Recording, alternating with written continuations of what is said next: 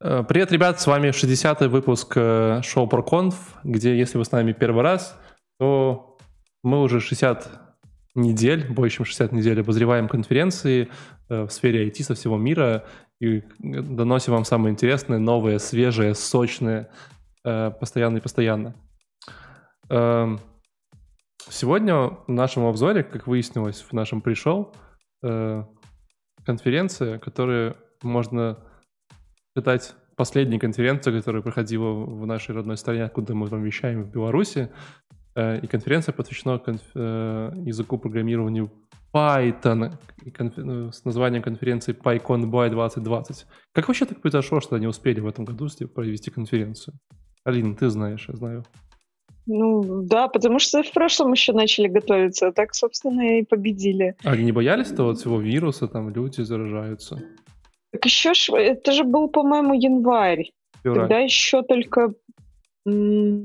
А нет, 21 февраля. Ну, видишь, как-то успели, значит. Еще, а, получается, 21 э, февраля, мне кажется, это было где-то за пару недель до того, как начала вся Европа закрываться.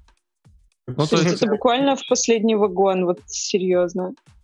Вообще как нормальная за... тема. В Беларуси можно устраивать конференцию, у нас же нету здесь э, никакого изоляции, ничего. Можно смело ну, делать. Да.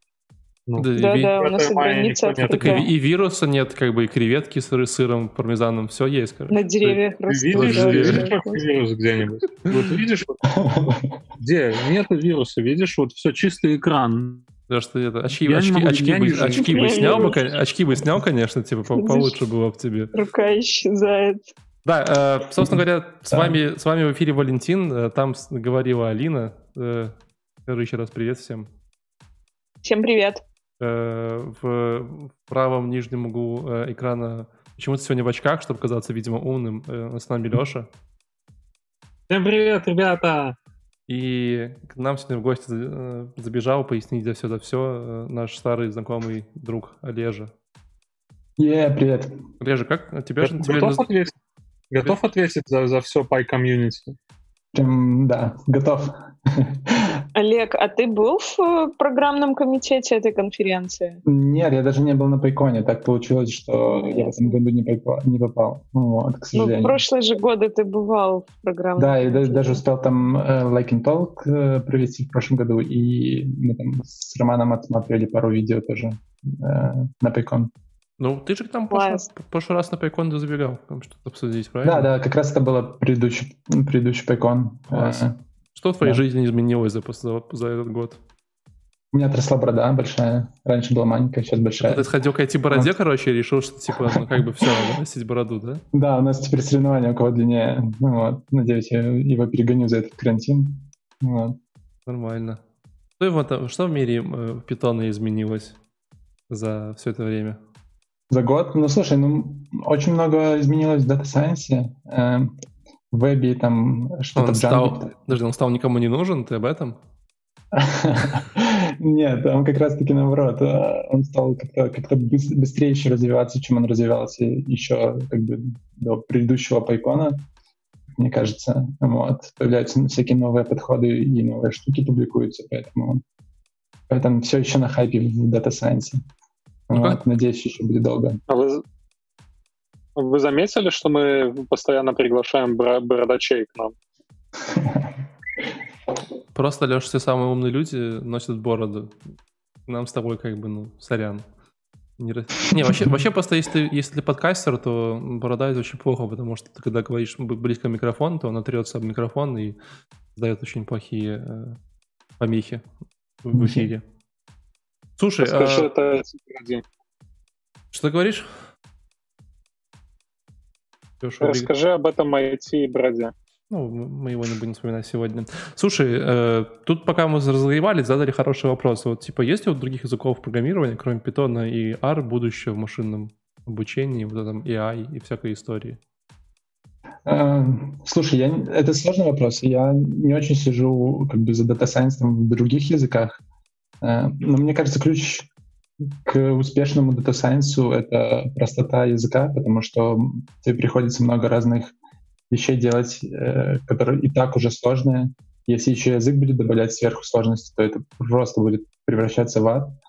И я не знаю, если если сам язык довольно прост, э, на нем легко и приятно писать, то я думаю, он потом через какое-то время станет популярным в Data Science. Но, но, но, но, но вот будем, же, будем честны, я, я видел просто вот э, скрипты питонистов, дата-сайентистов, короче, которые пишут, там же блин, просто жесть. Ну, там жопа. Там, да, жесть. Если сейчас скрипты олимпиадников питонистов, это еще больше жесть. Там, вот, ну, то есть там 5000 строк просто какого-то высера, это, короче, и это нет, работает. Это, это как бы другая уже тема. То есть, например, когда математик приходит в программирование, он не думает, как там э, объекты должны взаимодействовать и как должен красивый код выглядеть. Ему главное сделать так, чтобы его математические функции каким-то образом работали. Вот. Так вот, представь, вот этот код, который ты видел на Python, умножь это все на, например, какой-нибудь ужасный код, который там пишут на, не знаю, на C++, не хочу никого обидеть, но, например, на C++. Э, или, не знаю, ну, представь такой вот код на Java, где у тебя огромные длинные названия переменных классов. То есть вот. ты, ты ведешь к тому, что было бы еще настолько плохо, что ты просто типа... То есть это, это было нереально. Да, это было бы очень больно. Сразу у тебя э, инсульт, инфаркт и просто вся эта история. Да, Окей, да. принимается. Ну, я к тому, что мне кажется, что все-таки Python не то, что там типа из-за того, что он такой классный, лаконичный, все любят, а из-за того, что скорее о, там создали какое-то огромное количество нереально всяких библиотек э, для всей этой истории. Возможно, его преподавали в Стэнфорде какие-нибудь там энтузиасты, они такие, о, давайте напишем там что-нибудь. Да? Нет? Да, возможно. Еще, я думаю, помогло Python то, что он хорошо как бы интегрируется с C, э, и некоторые библиотеки уже были написаны на C, и как бы они просто их интегрировали в Python, язык, который гораздо проще в написании, чем тот же C, и это как бы ты можешь простым языком писать э, быстро, быстрые, хорошие, качественные вещи, которые уже написаны на C. И это, это тоже дало какой-то прирост в начале, но потом уже просто по накатанной, как, э, не знаю, снежный ком оно начало расти. Э. И сейчас другим языкам довольно сложно будет догнать поэтому, потому что э, у пользователя всегда будет выбор использовать язык, у которого огромный уже environment, Э, всяких библиотек, всяких штук на Data Science, или как бы, использовать язык, в котором есть риск натолкнуться на то, что какой-то вещи, какой-то тулзы нет. Вот. Как бы проблема. Окей. Okay. Слушай, ну ты сказал, что вот в этом году, последний год, очень сильно росла машинка и все такое, э, да, и, да. и прочее. А типа, что тебе запомнилось, что тебе там прям так поражало, ты прям сидел и... Слушай, ну, э, мне кажется, что сейчас начинают расти прям и так прям не то, что расти, а хайповать всякие штуки, которые автоматизируют работу с данными. То есть э, с нейронками мы уже примерно как бы так подходим к пику, скоро будем сравнивать эту как кривую. Вот. Э, например, тот же TensorFlow, там Keras, куча всяких библиотек, которые очень как бы, хорошо помогают э, делать всякие решения, связанные с ML. Вот. А вот данные обрабатывать э, можно более эффективно, быстро, писать код, который обрабатывает данные максимально эффективно. Э, такого раньше не было. То есть э, как бы обработка данных немножко отставала от э, библиотек, которые делали сами, ну, создавали сами нейронки.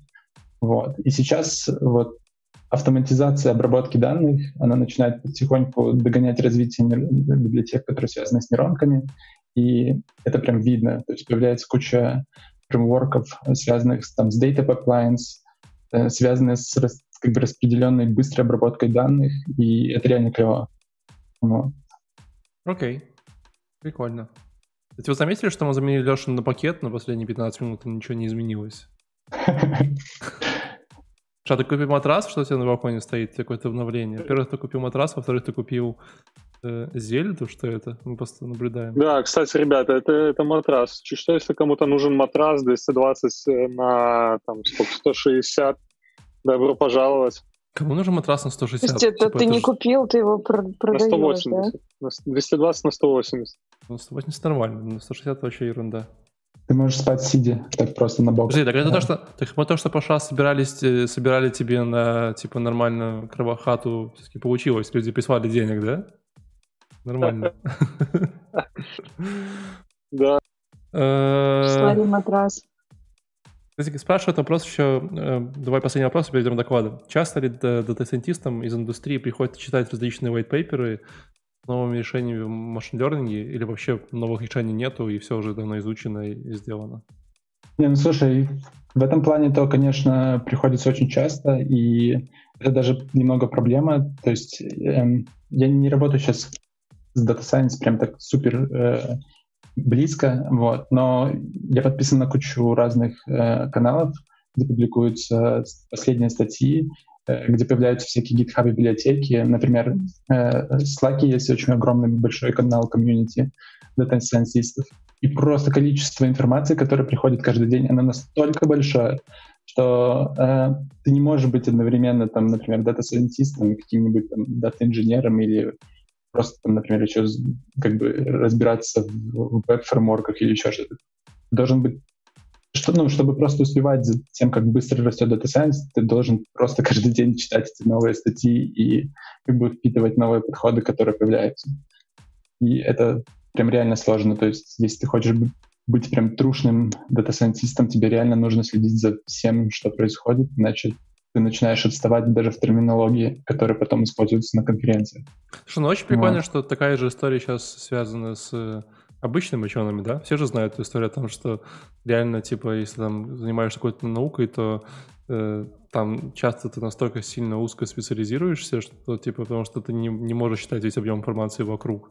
Да, там начинают появляться специализации в стиле, типа, а, это будет, это специалист по, не знаю, вне, внешнему, э, внешней правой стороне лодыжки, что-нибудь такое. И ты такой, у, типа, прям вот на то Да, типа того.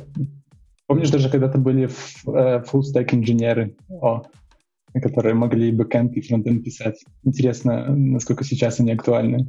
Да, до, вот. сих пор, до сих пор актуальны, ты же понимаешь. Э, как это, э, желание сделать все своими руками никогда э, людей не...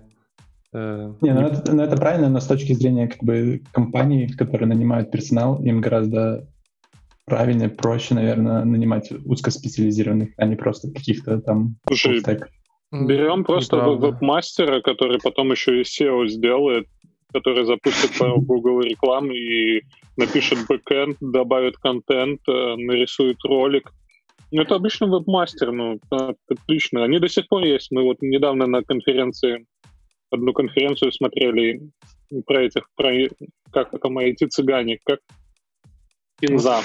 Да, можете у нас посмотреть на предыдущих роликах. Отличные ребята, они работают, они живут, все у них классно. Я думаю, они тоже там занимаются всякими не, просто идея в том, что как бы full stack что-то там, неважно, scientist или инженер, или веб-инженер, он как бы сможет сделать все, но он все равно будет отставать по знаниям, по каким-то способностям да, но ты узконаправленного не... человека. Ты же, Леш, не забывай, что типа есть разные задачи, есть разные компании, да, и, честно говоря, да, да, тоже на, на, на старте до там какого-нибудь, там, не знаю, Sirius A гораздо более важны люди, которые знают все и которые могут экспериментировать, там, как-то все это делать, быстро давать результат, нежели чуваки, которые, типа, знают правую сторону э, внешней лодыжки, типа, и такие, ну да, ну, типа, про мозг мы ничего не скажем, но лодыжка у вас чешется. Ну, как бы, кому такие нахер нужны, да? А человеку надо, зар... зарплату платить. Один full stack и 10 джунов, и понеслась. Это ты настройки так делаешь? Ладно, давайте, мы долго уже обсуждаем питон. Давай, давайте нырять доклады. И, и первый у нас сегодня открывает Олежа. Давай, что, кто там у тебя что рассказывал? Да, мы как договорились, начнем с чего-нибудь такого лайтового. Э, вот. И один из таких, ну, более-менее лайтовых докладов был про PyPy.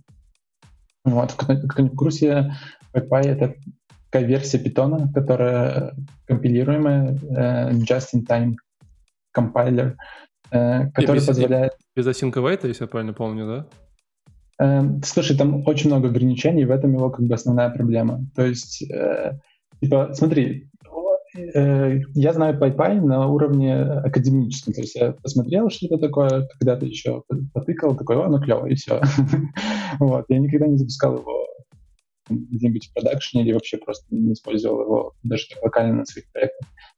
И у меня к нему супер много вопросов э, с точки зрения его как бы целей, потому что PyPy э, как бы сам по себе это как бы Python, написанный на Python, который компилируется, и он быстрее, он реально быстрее. То есть он может быть там в некоторых, ну, типа, в лучших случаях он может быть в тысячу раз быстрее одного Python, э, обычного Python, а как бы э, в обычных случаях он где-то 50, э, может быть, в 10 раз быстрее. Ну, там зависит очень сильно от задачи, э, которая решается.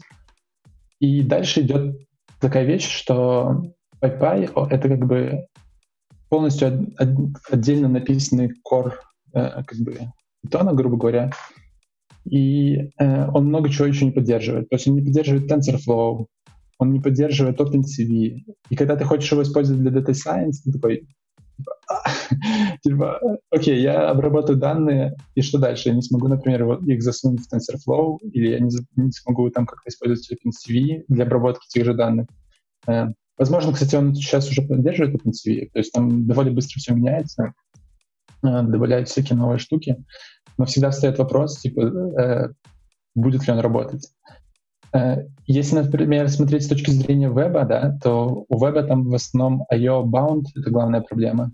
А PyPy, он как бы не, не решает эти проблемы. То есть он просто ну, как бы делает твой код чуть быстрее, но как бы проблема с IO типа, все равно остается.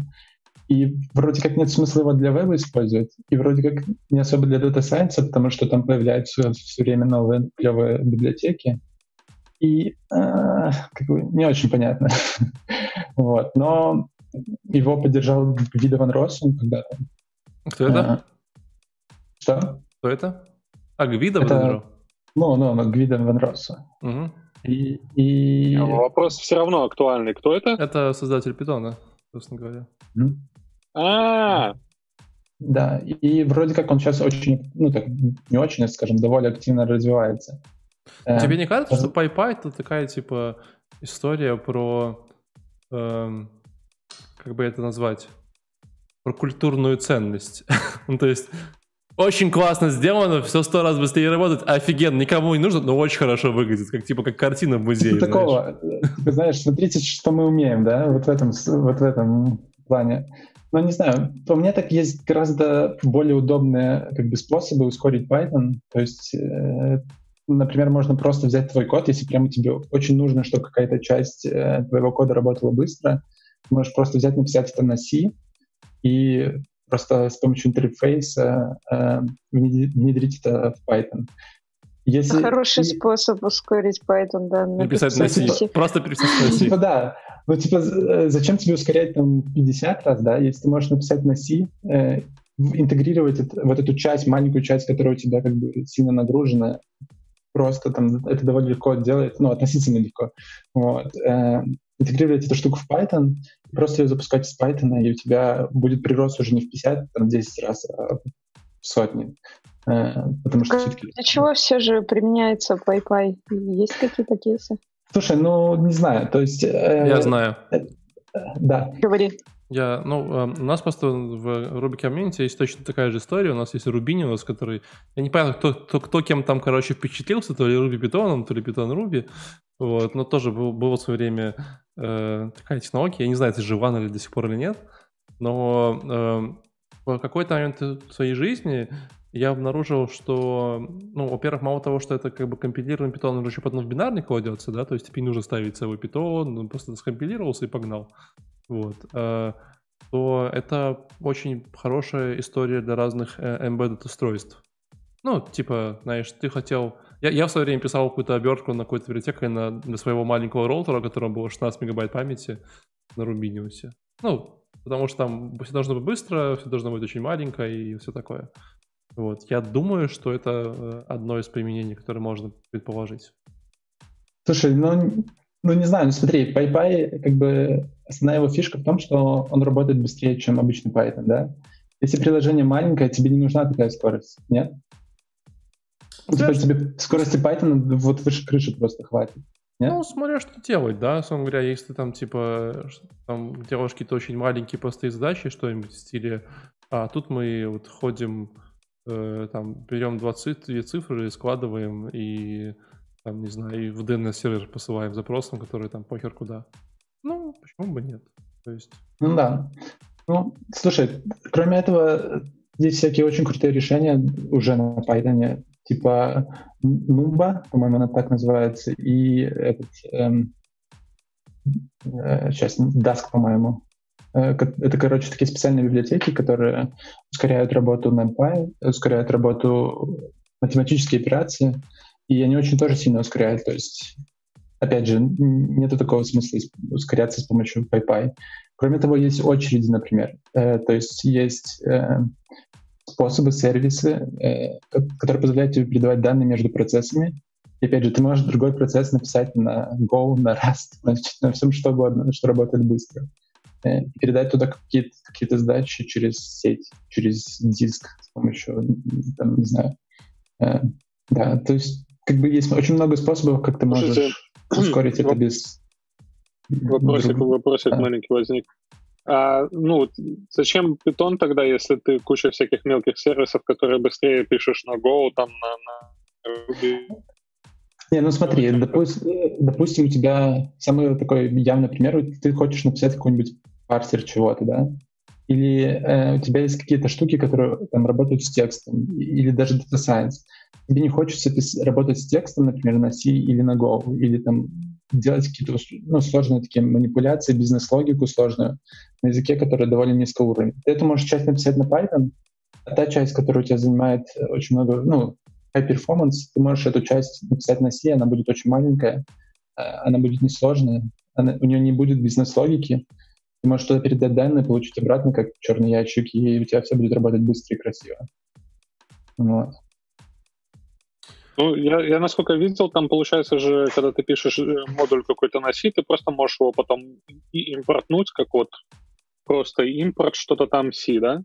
Да, да, то есть, ну, там мы, по-моему, делали с Валиком такие манипуляции относительно недавно. Не всегда, там, не всегда все просто да, получается. Да, там, там есть тоже нюансы, но как бы если простое, как бы с точки зрения ах, простое с точки зрения как бы интерфейса твоего приложения, то ты описываешь с помощью сайта э, интерфейс э, коммуникации между C и Python, вот, и э, все, ты импортируешь это как обыкновенный модуль Python, э, который потом под собой вызывает C.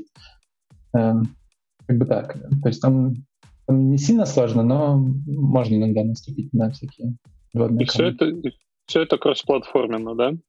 То есть на X, а... на, на Unix написал, на этом.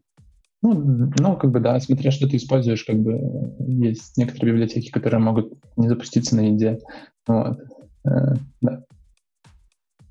Тем временем у меня на стриме упала камера, причем реально физически упала опять. Вот я пытаюсь ее поднять. Если вы видите мое странное замороженное лицо, не пугайтесь, это, это происки воров, шейников. Эм... Ну, поедем дальше? Да, наверное, да. Потому что у меня доклад дальше про ту самую синхронность, которую все так очень сильно любят в питоне. Вот называется The, Road The Long Road to Asynchronity, длинная дорога к асинхронности. Эндрю Годвин, который является одним из core разработчиков Django. Как, кстати, Django в наше время там, типа, популярен? Топ-1 или там, не знаю, нашли новые игроки в мире питона? Слушай, ну в питоне, я думаю, это все-таки номер один сейчас. Там Flask и Django, они постоянно между собой э, борются, скажем так. Э, но я думаю, она, ну, Django перегоняет Flask сейчас, как мне кажется. Чисто по таким ощущениям. А как вообще, типа, Flask и Django могут бороться? типа, разного... Ну, да. Это, типа... ну, это разные подходы, да, но все равно, когда ты пишешь, например, какой-нибудь сайт, ты думаешь, так, окей, буду использовать Django или Flask. Это разные подходы, но ты все равно выбираешь. И в том плане, что как бы они борются за популярность в вебе, как бы общая такая черта. Вот. Но да, это разные как бы сами по себе концепции. Просто для меня вот. это разные высовые категории, прям типа для сервисов. Вот. Почему? Ты можешь с Flask сделать Django, это не сложно. Вот. А можно Flask и Django вместе? Э, я думаю, что нет. Я думаю, что там не получится так. Ну, ну нет, э, это не имеет смысла. Ну, типа, какой смысл с этого? Вот. А, этот, а... Она... а если э, просто REST API писать, то что, можно их использовать? Есть Django REST API, по-моему. Вот. Прям специально Django для REST API. Ну, можно же вот. просто Flask, там, по-моему, все, все просто, нет? Да, там, там есть куча э, библиотек, э, которые тебе позволят это сделать.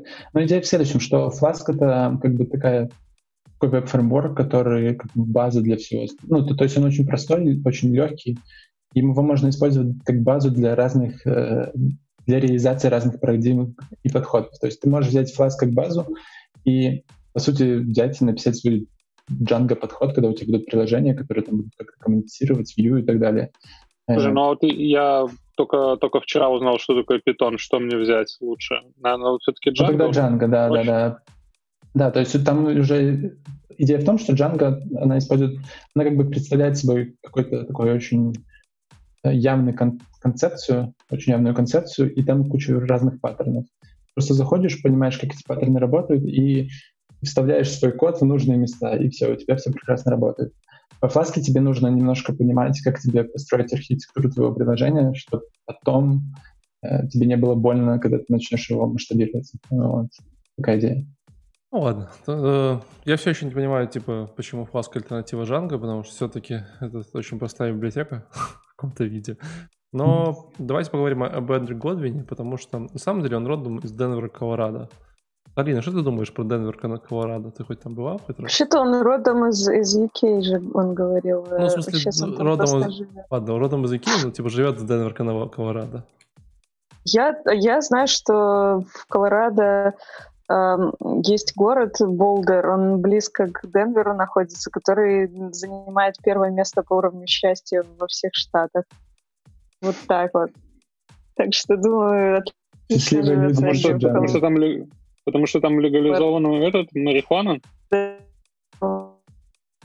Возможно, да. Но на, на самом деле там просто горы. Вы видели когда-нибудь, типа, Колорадо, как штат? Типа, знаешь, ты там выходишь из дома, и тебе такое, типа, гора огромная, крутая, э, белая. И ты такой, Во". В общем, я в том тоже пожил.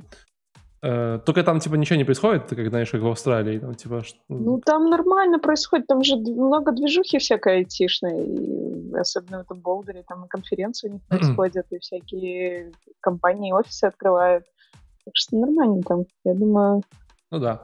Ну, нашему, общем... нашему брату там хорошо. Что, что нашему брату хорошо, то немцу смерть. Э, так вот, э, Энри рассказывал про асинхронность в питоне. Э, в принципе, это то, чего, э, чему я вам лично признаюсь, завидую в питоне, потому что в питоне, если вы знаете, в версии э, есть async await 3.5, Олег? Э, с самого начала, но... С 3? Ну, как бы... 3.0? Нет, идея в том, что раньше асинхрон... асинхронщину можно было реализовать с помощью Yale. Вот, как бы она была уже давно неофициальная. Вот. Но официально она, да, где-то появилась там, в третьем, я не помню точно, наверное, 3.5, что-то такое. Э, ну, официально, не типа, помню. я имею в виду да. классный шугар, синтекс, который ты прям пишешь, и да. все классно работает. Синтетический сахар, да. Да, ну, mm, это раньше было так. давно. Ну, и мы говорим... Я так понимаю, они, они подсмотрели это у JavaScript, да? Очень, очень такая похожая конструкция вейтов, асинков. Да, у меня опять упала камера. Это смешно. Короче, да, они посмотрели это, точнее, JavaScript смотрел этого питона, и там все друг посматривали. Вообще это все появилось... Почему не... Вообще это все появилось в C-Sharp, я тебе расстраиваю, потому что мы, мы как-то однажды уже спорили на какой-то конференции, кто там у кого подсматривал, и э, в итоге async await, эта история появилась в C-Sharp, поэтому мы тут все проиграли и, и все такое. Но, э, тем не менее, он рассказывал историю про то, как это все появлялось, как они к этому долго шли, как в третьем питоне они придумали там концепции базовые. В принципе, он поговорил, что такое синхронность есть что, там, что такое все-таки в каком-то виде async await, в этом смысле, что такое там треды, что такое э, параллели, как это нужно. И, кстати говоря, даже если вы про это ничего не знаете, э, это прям такой хороший introduction вот в некоторые вещи, там, э, которые, ну, хорошо объясняется, почему нужен, допустим, там event loop, да, или почему нужны там треды, и проблемы не решают. И то, то, что в 90-х годах, когда придумывали языки программирования, было хорошо, то в наше время уже не очень хорошо. Ну, просто там компьютеры стали чуть получше, там, в пару раз примерно, сотен, ну, тысяч раз. Все такое. А, что мне понравилось? Во-первых, а, во-первых, я узнал про, наверное, одну из самых главных проблем Python в том, что, а, что очень трудно совмещать или разделять синхронный и асинхронный код. Да, то есть ты как бы это прям боль, да. я понимаю, да? Я попал? Это вообще боль, да. Э, как бы это зависит. То есть ты можешь сделать полностью синхронное приложение и полностью синхронное приложение. но вместе, короче, это боль, особенно на уровне какой-то библиотеки. Э, я, я как бы занимаюсь Stairs периодически, это такая библиотека для Data Pipelines. И там я недавно тоже решил такой, о, надо добавить синхроничник. Господи, как я мучился. Э, вот, это просто нереальная боль. То есть, когда ты хочешь поддерживать в каком-то фреймворке или библиотеке синхрон, асинх, асинхронный код и синхронный код, это практически нереально. То есть это очень сложно. И э, в Django там, а это большой проект, там еще больше головной боли, и я прям не представляю, как они мучились, когда это все делали. Да. Ну вот он рассказывал о том, что он такой, типа, он там присоединился к команде Django, такой, хей-хей, у нас же есть асинхронный, типа, питон, давайте сделаем асинхронный Django, типа, асинхронные сервисы, асинхронные штуки все будет, типа, офигенно, все будет классно. И такой, типа, знаешь, там, картиночка из Пейндж Боба, типа, там, три недели спустя, там, типа... Но по факту он просто взял, скопировал, типа, кучу кода из синхронного, типа, поставил слово синхронный э, и был таков, ну, типа, в каком-то виде. Да, теперь самый главный вопрос, как они это будут поддерживать. Ты же да. понимаешь, что у тебя есть две копии кода, ну, э, которые надо как-то поддерживать. Они начнут, скорее всего, выносить это в какой-нибудь commons, типа какие-то куски выделять вообще, но... Он так и сделал. Он, а, типа, он понял, да, что все да. скопировал, но частично скопировал, то есть там не так много. Вот, в общем, синхронный синхронный код в питоне это больно, тяжело, если хотите его смешивать. А самое главное, что э, его нет смысла смешивать. Ну, то есть мысли есть, конечно, да, но как бы тут многие люди допускают такую ошибку, о чем он говорил, потому что вы такие, блин, у нас же все сейчас асинхронно, сейчас все запараллелим, как мужики, короче, все будет круто, да, но стоит понимать, что асинхронность, в питоне особенно, э, это все-таки история про event лупы, да, это история, где э, ваш питон все еще работает на одном ядре, и у вас просто конкурент запросы, которые куда-то там типа как-то вместе было из это ядро. И при этом Э, Event они хороши для каких-то операций чтения там, и, его операций, да, то есть там пойти базу почитать, пойти запрос отправить, что-то такое. Вот поэтому, если вы пытаетесь сделать синхронным операцию, где у вас там, не знаю, рендерится там числа как-то считается, ну, вы такие, типа, тратили две недели и ничего не выиграли. И такие, блин, типа, жизнь боль. Да, то есть, типа, идея в том, что ты можешь использовать синхронщину для IO-операций, когда, ну, точнее, когда у тебя приложение использует кучу IO-операций. Вот. А если тебе нужно как бы и то, и другое, то мне, мне кажется, что проще просто сделать два отдельных микросервиса, который будет один заточен на каких-то штуках, связанных с IO, а другой будет заточен э, на CPU, какие-нибудь вычисления делать. Вот. Это будет гораздо эффективнее с точки зрения поддержки, чем смешивать это все в какую-то одну кашу. Вот. Да. Еще я узнал про новый питон под названием Stackless Python. Что такое? Stackless Слушай, я слышал, я слышал о такой концепции, и там есть такой чувак, э, Бобиня, у нас в Python комьюнити, э, Анатолий, э, и он, он прям такой фанат Stackless всяких штук, и очень много мне про это рассказывал. Вот, но я никогда эту штуку не использовал. Вот. Слушай, ну он же, он же немножко, мне кажется, сумасшедший, нет? Да нет, нет. Прости, прости меня, Анатолий. Он, он, он правильные вещи говорит иногда. Смотри на Олежа, да? он тоже выглядит сумасшедшим иногда. Не, он классный, он он генерит такие иногда идеи крутые, но они, блин, я не представляю, как, что нужно делать, чтобы у тебя в голове появлялись такие идеи. Не, ну, во-первых, мы сейчас обсуждаем стеклис, давайте вернемся туда. Вот, и к тому, что э, я просто такой, воу. Так, а, а что там со стеклисом-то, расскажите. Да, так вот, э, это, короче, такая имплементация питона, где они такие, типа, м-м, тут, короче, нужно было взять, э, ну, то есть что-то нам вот не нравятся какие-то куски, мы возьмем, короче, просто какие-то куски питона перепишем, там выкинем из него гил, по-моему, если я понимаю, там сделаем все красиво, ну, и будет у нас такой хороший питон, который... Это что-то типа PyPy, который решили закомпилируем питон, только вот стек сделали. Э, убрали ну, там стек. Еще сама...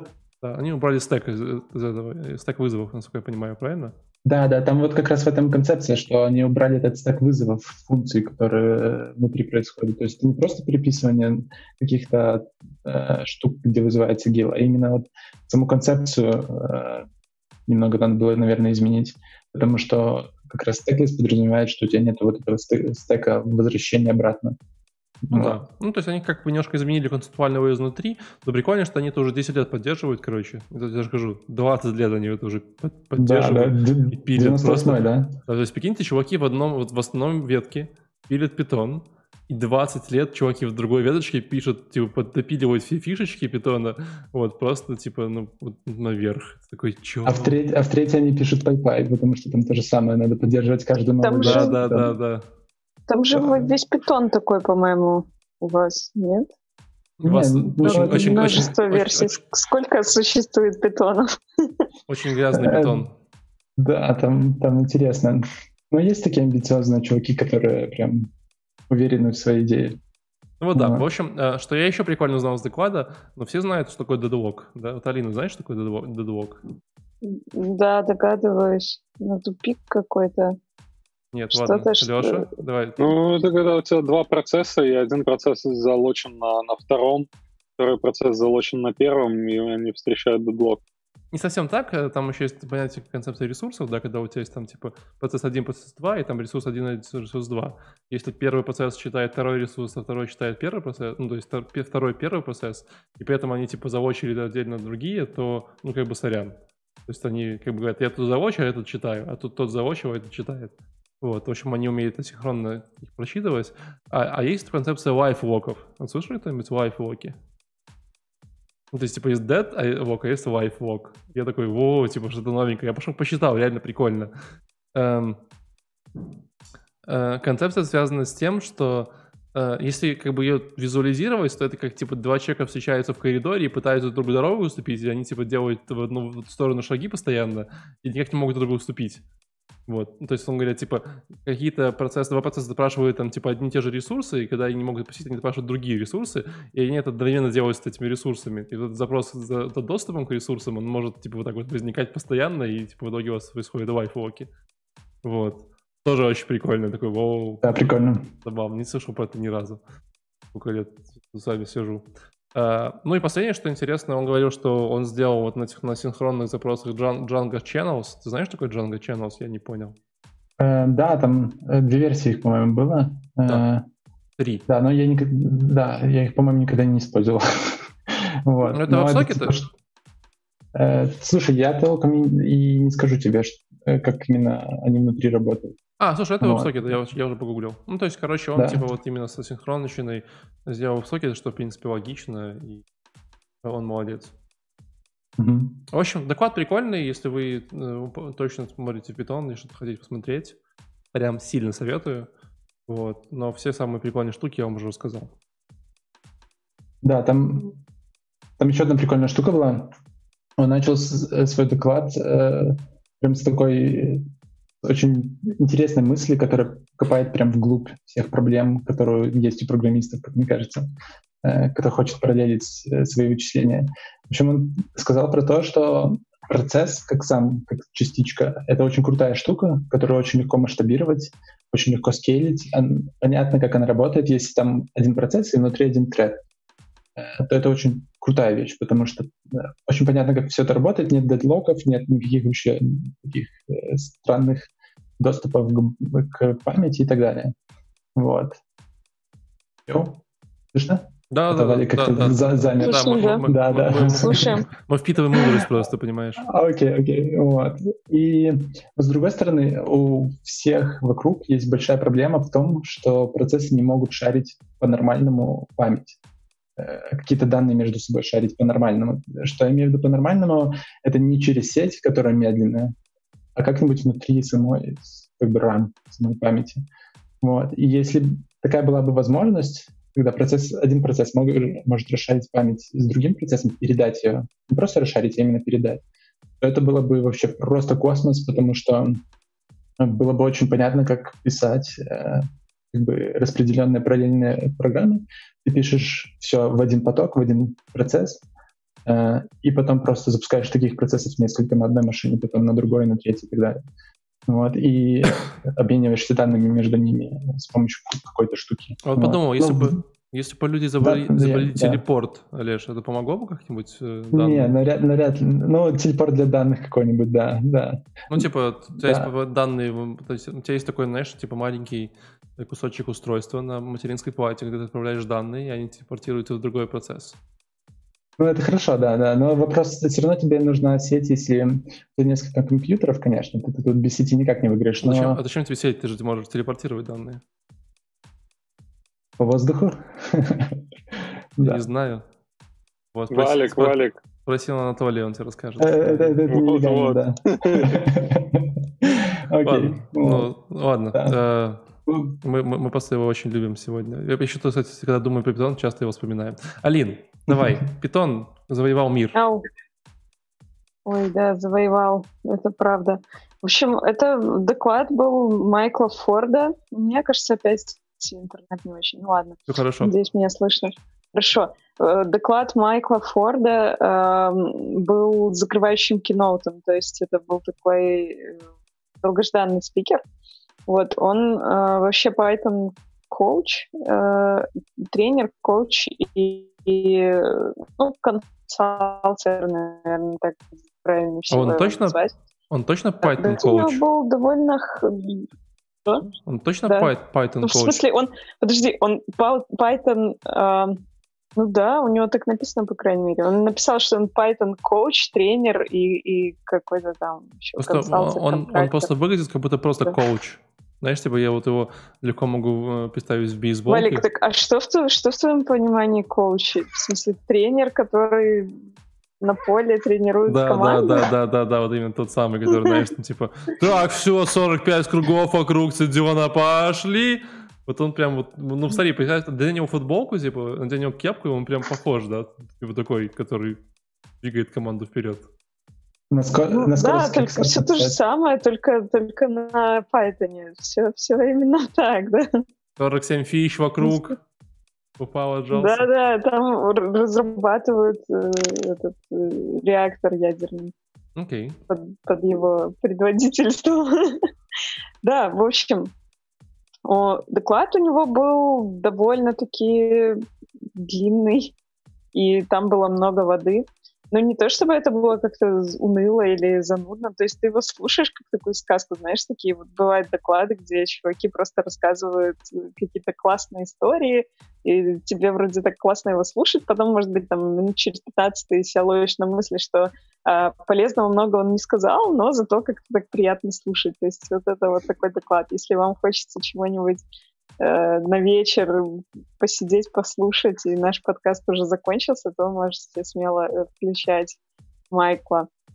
Так, что он там говорил-то по сути, по содержанию?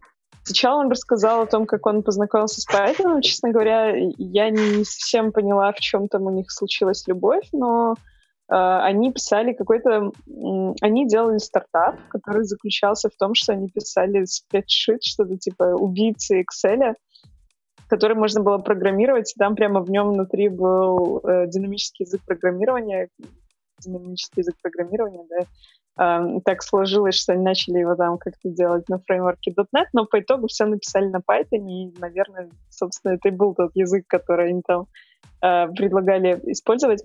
Вообще, спредшит этот, он не взлетел, ничего такого не случилось, вообще никто про него ничего не знает, но он показывал скрины, мне это больше всего напомнило ноутбуки дата-сайентистские. То есть ребята, они как-то вот помочили пальчики прямо вот в этой теме, но ее до конца не нащупали. И, ну, наверное, жаль.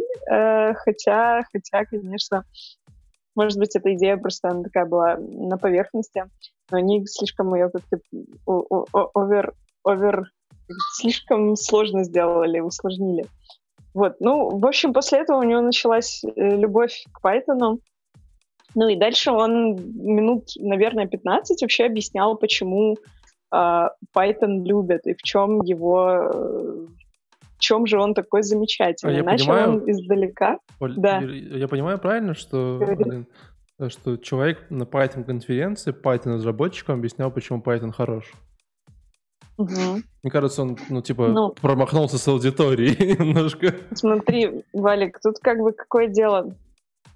Тут же э, каждый, э, каждый человек, который как-то слишком прикипел к технологии, хочет, чтобы все остальные тоже ее адвокатировали. То есть он хочет, чтобы вот эти 300 человек в зале имели какой-то пул аргументов э, для вечернего разговора в баре, если ему скажут, а почему ты вообще любишь Python? Он чтобы не сказал, ну, типа, о, ну, прикольно, там, я сел и начал писать, и там как-то все завертелось, а сказал так, э, типа, что вот динамический язык, он гораздо лучше описывает э, те процессы, которые происходят в компьютере, когда там программа что-то говорит компьютеру делать, да, он позволяет тебе э, создавать хорошие, правильные абстракции, и поэтому вот он круче, чем статически типизированный. Вот все. Вот он дал такой аргумент. Он к этому... Так себе аргумент, реально. Да, да. Проблема в том, что если ты встречаешь Ruby программиста, то, то тот язык тоже... Кто-то что-то говорит, но я зависла, да? Да? Что, Не, нормально. Олег, Олег говорил, что так себе аргумент. Да, потому что если ты встретишь но... Э, Ruby программиста, то Ruby тоже динамический, и как бы ну, типа, типа и как бы и JavaScript тоже. Да, ну тогда да, вы обниметесь, да, вы обниметесь и будете дружить против э, всех этих э, людей, страдающих и пытающихся побороть компилятор, там, ну или не дружить, а жалеть их там, и все такое. Но это же религия. Вот. Ну ты же понимаешь, что типа трудно, даже типа, ну это реально религия. Нет, нет аргументов здесь просто никаких. Не может да, быть. Тут, э, у, него там не было особых аргументов, у него был такой хороший сторителлинг, он э, рассказывал, что вот есть э, машина, которая, по сути, делает какие-то очень м, такие с, с одной стороны простые операции, с другой стороны нет простого способа их описать, да, это э, там какие-то э, электрические импульсы, которые позволяют компьютеру выполнять какие-то действия. Ну и там самый Самый первый уровень абстракции — это описание в виде ноликов и единичек, бинарный код. Но он вообще никому не понятен. Ну, типа ты это не прочитаешь и не поймешь, что твоя программа делает. Второй уровень сложности был это там язык ассембли. Там вроде уже какие-то были более или менее сущности, но они тоже мутные.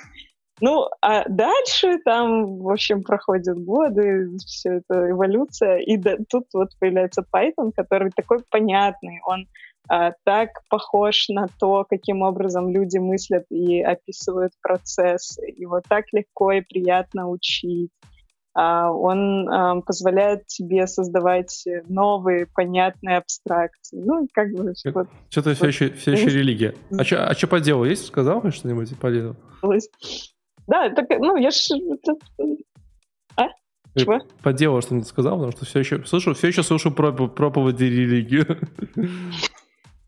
Ну и все, по сути, вот это была вот такая первая часть доклада. Вторая часть была, это, ну, просто было перечисление тех областей, в которых Python победил. И я не знаю почему, вот у меня вопрос к вам. Ну, то есть понятно, да, там Python победил в Data Science, он привел, кстати, какой-то неординарный пример о том, что его очень полюбили в трейдинге, и даже показал какой-то скриншот со статьей, которая называлась, что если ты не знаешь Python, то у тебя нет будущего в трейдинге. Типа ты не будет, ну, типа ты мертвый трейдер. Не знаю, что это за интересный такой угол, ну, может, Олег прокомментирует, как Python победил в трейдинге. Слушай, сложно сказать. я, не, я очень кажется... в курсе трейдинга, да. Но, мне я кажется, так, так ожидала в целом. Просто идея в том, наверное, что они нуждаются в том, чтобы собрать данные, как можно больше разных данных, и чтобы как-то правильно их э, показывать как бы правильным образом для себя. То есть представь, у них есть какие-то наработки, там, скрипты, по которых они определяют всякие там пики, фичи и так далее. Но им нужен какой- какой-то способ, чтобы их правильно показать. Вот. И, может быть, они для этого используют Python, не знаю. Я просто уверен на, 100, на 99%, что где-нибудь в нью-йоркской школе э, трейдеров и биржи преподавали Python, вот, чтобы что-то делать. И просто, короче, поэтому он там победил. Все перезаражались, всех покусал. Ну да, там что-то такое было. Я в эту статью зашла, там мнение какого-то уважаемого человека, который говорит о том, что, мол, вы, вас всех, ну, в смысле трейдеров, можно заменить алгоритмом, который будет на кнопочки нажимать в нужные моменты там еще лучше, чем вас, лучше, чем вы сами. А вот э, собирать данные, анализировать их и что-то из них извлекать, вот для этого вы пригодитесь. А вам для этого нужен инструмент, вот, например, Python. Ну и да, у этого чувака еще так совершенно случайно совпадение. Есть свой тренинговый центр, а, который учит э, на Python таких ребят э, собирать данные. Ну, это как бы фиг его знает, что было первое, правильно? А, вот. Э, в общем, области, в которых победил Python, Data Science хорошо согласились, uh, Artificial Intelligence тоже класс, а потом он говорит, что третья область — это DevOps.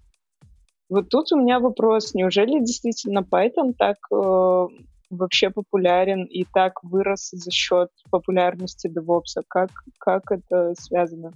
Вообще ни разу. В этом я не уверен. Вообще да, ни разу. Не, Кто знает дев... про у это? Нас, у нас DevOps используют Go и прям радуются. Никто из них, по-моему, не использует Python. Вот. Ну, не знаю, почему так. Не, ну, как бы, типа, мне кажется, Go это тоже не самый очевидный выбор для да, таких языков. Раз, раз, наверное, лучше всего для них подходит. Не, давайте поделимся, что такое DevOps, да, потому что это слишком да, сложно. Тут... Если мы говорим про написание маленьких утилитей для чего-то автоматизации, это, конечно, Go. Если мы говорим о написании каких-то скриптов для чего-то инфраструктуры, то Python какое-то время долгое был в лидерах, и ну, это такое, типа, назовем это mm-hmm. хороший, хороший заменой башу, да? Вот. Мы замечу, ну, скорее, скорее всего, Python 2.7 был в лидерах. Всего... типа, будем честны. Вот. Э, поэтому, ну, такое. Ну, вряд ли. Ну, совсем. Да, да, спорная тема. В общем, да, как-то, ну, тем не менее, видимо, э, рост популярности DevOps, да, вообще выделение это как какой-то отдельной задачи для отдельных людей стал таким вот бустом для Python. И потом он привел какой-то аргумент, который, честно говоря, у меня уже, ну, я уже так слегка под конец, э, он слегка как-то меня подутомил своим длинным а, докладом. Да, Костела. Он там рассказывал еще минут последних 15 про э, вот этот самый ГИЛ, да, который э, говорит интер, interpretator log. А, и что, мол, ну, это как раз вот то, с чего я пошла слушать доклад Эндрю про синхронность. Мол, Python был таким образом устроен, что он мьютил, э, мьютил в общем, так э, управлял тредами, что у тебя всегда в один момент времени мог быть только один тред. А, но сейчас вроде как они от этого избавляются, да, и я так понимаю, что от этого и возникла вся идея с синхронностью, но как-то же Гил все равно все еще в Python не живет.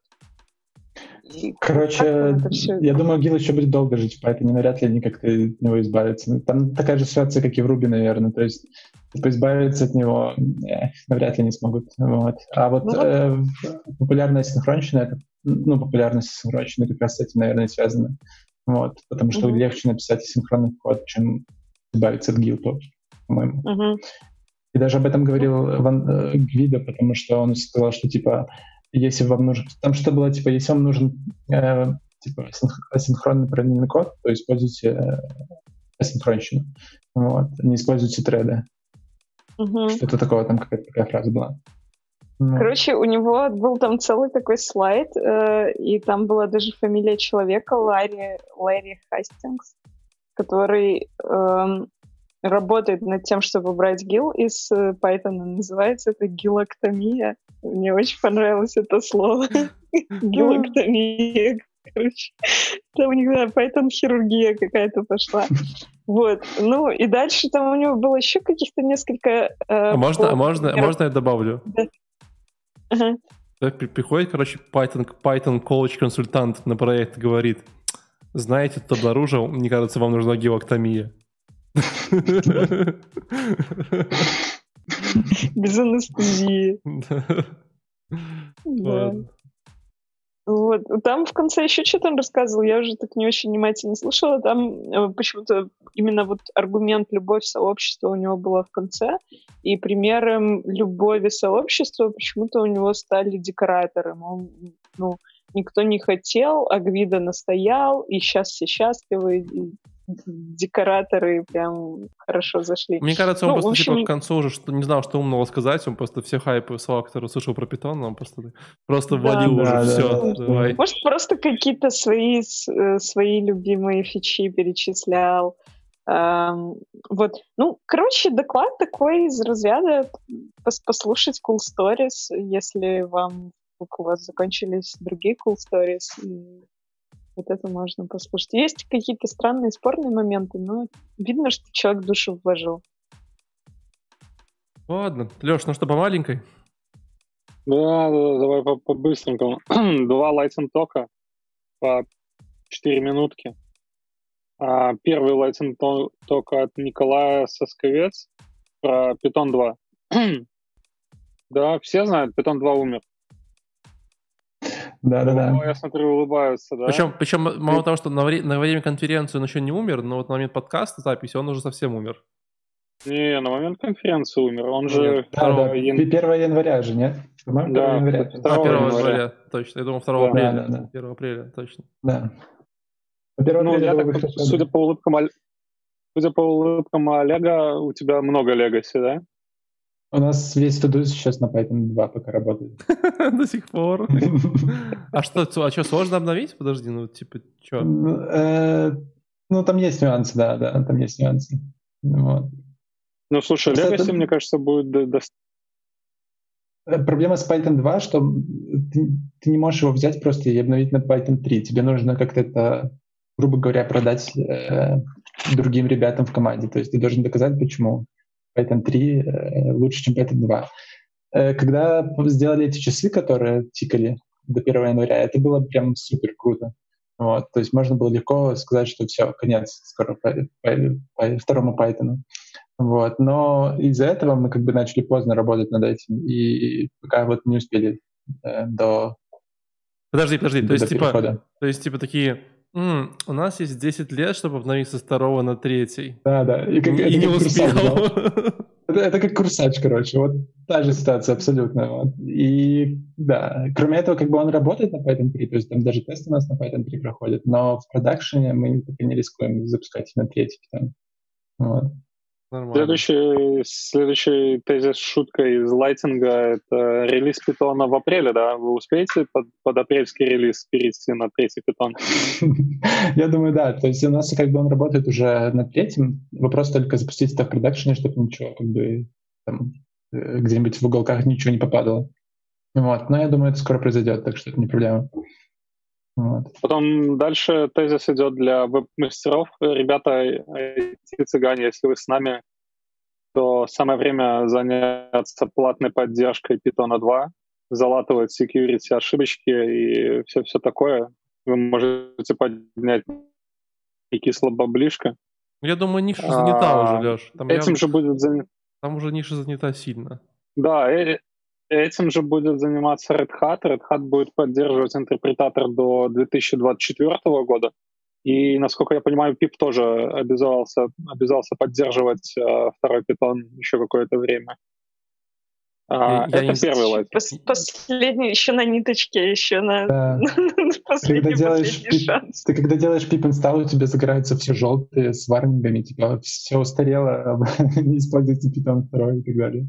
Там красивая картина. А, а тебе не кажется, что типа вот нужно придумать какое-то наказание для тех, кто типа сидит на втором питоне? Ну типа ты знаешь, запускаешь э, проект, и он там типа первую минуту майнит биткоин в пользу, там, не знаю, детей в Африке а потом, короче, э, типа запускает проект. Олеша пропал, но я думаю, что он как раз запустил второй питон и, и начал майнить биткоин. Леш, поехали дальше. А, следующий это лайтинг uh, про Dependency Manager Tools. Uh, как вы знаете, а если кто-то не знает, то мы обозревали Python конференцию PyCon в прошлом году. PyCon 2019. А, можете вернуться, посмотреть. Там был а, обзорный доклад про а, dependency management tools. Все management tools там разобрались. Все прекрасно понимали, что PyPenv — это будущее питона, и все будет классно. Но в этом году, в этом лайтинге я узнал, что PyPenv умер, и если вы хотите что-либо делать, э, если вы хотите как-то помочь развиваться и прочее, в Poetry э, ваши issue смело будут мержить. И, если вы хотите поконтрибьютить немножечко, то Poetry — это ваш выбор. А появилась новая еще какая-то dependency management tool, это типа uh, Hell, Hell или что-то типа такого. Ну, прям из названия звучит э, как э, адские dependency. Тоже можно попробовать по добавить у на проект. Но так в целом, насколько я понял, ничего не изменилось, и по-прежнему вся боль а, Пипа здесь вместе с вами.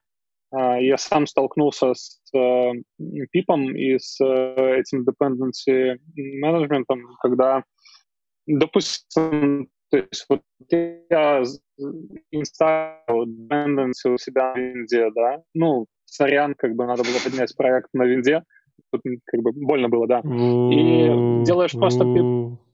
Проект на винде. А вы вообще оценили, какие прикольные маечки были на конференции, да? Держишь пип инсталл, и у тебя ничего не происходит. Нет, я не видела, что за маечки.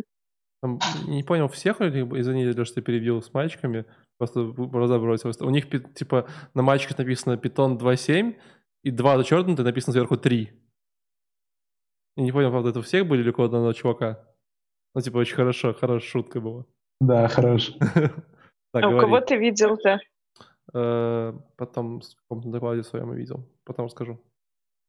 Короче, суть в том, что нигде не пишут, э, какие библиотечки с, как, с какими версиями поддерживаются, и приходится лезть на сайтик и смотреть, поддерживает ли винда, поддерживает ли предыдущая там версия Flask эту библиотеку. И, ну, короче, это действительно ад э, работать с вот этим с библиотечками, менеджмент-тулом, точнее, на питоне. Ну, такое. Я попивался очень много. Ну, это все, все лайтинги по 4 минутки. Леша, почему так в, что, в твоих куда лайтингах все умерли? Ну, такие вот. Что за дела такие? Ну, на самом деле, Пип Энфон, ну, как бы все делали ставку на него, как я понял, и такая технология развивалась, и резко взяли и прекратили мержить ишью, и грусть печаль. А почему ты вайтинги на 4 минуты рассказывал 7 минут? Ладно, это я шучу. Надо, а... надо не брать лайтинги в э, обзор, потому что такое. Ну, Олежа... хотя, слушай, если бы не лайтинги, кто, откуда вы бы узнали, что Питон второй умер уже? Наверное, все об этом говорят. Нет, нет, куда узнать. Не, я не уверен. Олеж, ты обещал какой-то хардкор рассказать. Давай, чтобы, да, чтобы, да. Чтобы, чтобы бабушка поняла моя только. Давай. Окей, я попробую. Ну, доклад прям хорош. То есть, если остальные там доклады были вопросы, э, соответствуют ли они уровню Пайкона, то это прям хорош, вообще отлично соответствует. Мало того, он хорошо был построен, э, в плане того, что там было много примеров. Э, вот. И это доклад про машинное обучение, связанное с погодой, который Яндекс Погода, Яндекс Weather. Э, и там Лена, докладчик, рассказывала о том, как они внутри Яндекса пытаются предсказывать погоду. Вот. Идея в том, что как бы, предсказывать погоду не очень тривиально, в том плане, что... Слушай, так нужно... Да. Этот, Олег, так можно обратиться в любой гидромедцентр, они же нормально с этим справляются, но уже сколько да, лет в том, что они абсолютно бесполезные, то есть они не очень точные. Вот. Из гидромедцентра полезны только полезные сами данные с радаров. Э, их предсказания, я не думаю, что очень... Подожди, полезны. подожди. Но, вот. а если типа... Ну, кстати, Подожди, а если сустава хомит дождю, то типа не работает уже вот эта вся история? Слушай, это хорошая фича для нейронки. Ты такой, знаешь, все приходят, пишут, мне заболело в суставе. Да, да, да. нейронка сразу, о, скоро дождь, да. Хорош. Кстати, надо, написать в Яндекс, я думаю, это добре. Ну, слушайте, из, из собственного опыта наверное, лучше всего предсказывать погоду и ближе всего, где-то часа на два вперед, это аэропорт. У аэропорта всегда есть четко, четко погода. Это из собственного опыта. Красили, да, но... просто красили как-то карниз, короче, нужно было ясная погода хотя бы на протяжении там полдня. И пока красили, короче, смотрим погоду, пишут, что нет дождя, дождь валит. Пишут, что есть дождь там где-то в районе в каком-то Минске, а у нас нету дождя. Ну, то есть, как бы, и максимально вот э, вычислили, что аэропорт показывает лучше всего, и то только вот часа два-три у них получается. Ну, в итоге да, покрасили там. Ну, тут, ну, тут, тут скорее идея в том, чтобы предсказывать на один-два дня, и кроме того, у них есть клевые карты, где ты можешь прям видеть э, как циклоны, я не знаю, я не очень силен в, в погоде, э, в терминах, связанных с погодой, но идея в том, что там можно видеть клевые карты с погодой, с осадками, И самое интересное, как они это делают. Самый мой большой вопрос был, зачем? зачем столько усилий и вообще столько, короче, боли? Там, чтобы вы понимали, они обрабатывают огромное количество терабайт данных с разных источников, у них огромное количество разных моделей, там и деревья решения, которые там на Катбусте, Яндекс, нейронки, и прям решения такие очень, реально очень мощные. Вот. И все это ради погоды, ради того, чтобы предсказать как бы погоду. А можно я угадаю? Маль... Можно я угадаю? такой баннер. Давай. Я думаю, что они на самом деле часто проанализируют какие-то загрузки сервисов или там, других своих сервисов из-за погоды. Ну, тупо, если завтра будет дождь, то, значит, Яндекс Такси будет больше за прогнозов, значит, надо больше там как-то такси вывести на, на улице, нет? Ну вот не знаю, типа... Ну, логично, они... да? Кроме, а кроме ну, такси, логично, что да, еще? Доставка еда, еды еда, тоже? Да, люди, да, люди будут больше жрать дома, нежели... Да, типа... наверное, да. Ну, да, ну типа что, что поменяется? Тебе с картами то же самое. Доставщикам уведомления прислать, чтобы они я вышли вам, все на улицу. Я вам, открою, да. я вам открою секрет. Я недавно читал книгу, где э, было большое количество рассказов, и в одном из рассказов они изобрели, короче, типа машину, которая типа расщепляла э, текущую э, типа реальность на две части, вот, и типа, ну, и, и у них оставался такой, типа, портал связи с той частью реальности. То есть в какое-то времени, типа, знаешь, ваша вот реальность расщеплялась, и вот там, вот там, короче, шла там какая-то жизнь, у тебя, и ты мог печатать, типа, сообщение, спрашивать, типа, а что у вас там, как бы, там, Буша убили или он жив? Ну, вот такая вот история. Вот, и э, казалось бы, что эти реальности не должны быть одинаковые, но нет. Потому что в момент расщепления реальности э, атомы, которые там, типа, как-то, короче, несколько атомов нагревались, вот, из-за этого, как бы, типа, нарушалась вся-вся-вся последовательность там, всех действий, и менялась погода в итоге. Ну, то есть просто как бы там пару атомов менялась погода, а погода влияла на большое количество событий, в том числе там на поведение людей, на какие-то мировые события и так далее. Mm-hmm. Поэтому вы говорите, зачем предсказывать да, погоду? Да. Тут вон, целая реальность меняется из-за погоды, а вы тут... Ну да, но, в общем, они реально проделали огромную просто работу, судя по докладу. И интересно, как они это делают. То есть, э, если, например, просто обыкновенному человеку пробовать разобраться, как вообще предсказывают погоду, то это выглядит довольно странно, потому что э, садится куча математиков и физиков, пытаются сделать физическую, физическо-математическую модель. Как я понял, их сейчас на данный момент четыре, и европейская считается одна из самых лучших. То есть это просто они разбивают наш земной шар на такие квадратики и пытаются математически предсказать, как типа циклон движется, а э, циклон они получают из данных радара, из спутников. Четыре математика? Эм, что-что? Четыре математика? Нет, четыре модели есть математические, математическо-физические. Вот. А, э, кроме этого, да, потом, смотри, они засовывают данные, которые получили с радаров на текущий момент в эти модели, получают какой-то результат. Но в большинстве случаев этот результат фиговый, потому что есть очень много разных факторов, э, локальных факторов, там, короче, очень сложно построить реальную физическую модель. Типа, физики не настолько крутые сейчас.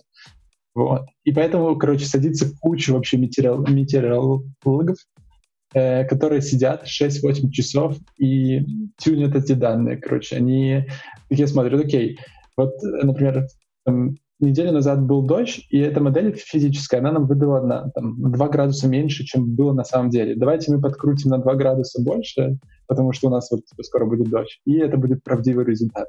Типа они просто смотрят на какие-то взаимосвязи в прошлом и пытаются подкручивать результаты физической модели.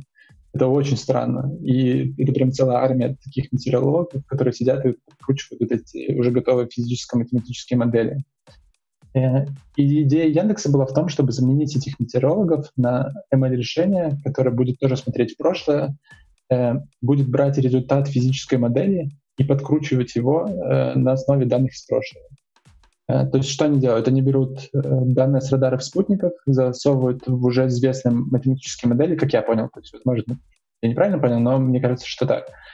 И потом эти результаты физической модели они пытаются тюнить с помощью нейронок. Ну и, не только нейронок, там они используют как Boost, э, дерево решений, которое э, сделал сам Яндекс, но в, в open source сейчас. Вот, и это звучит реально клево. То есть э, у них есть много различных подходов к этому, много очень различных вещей.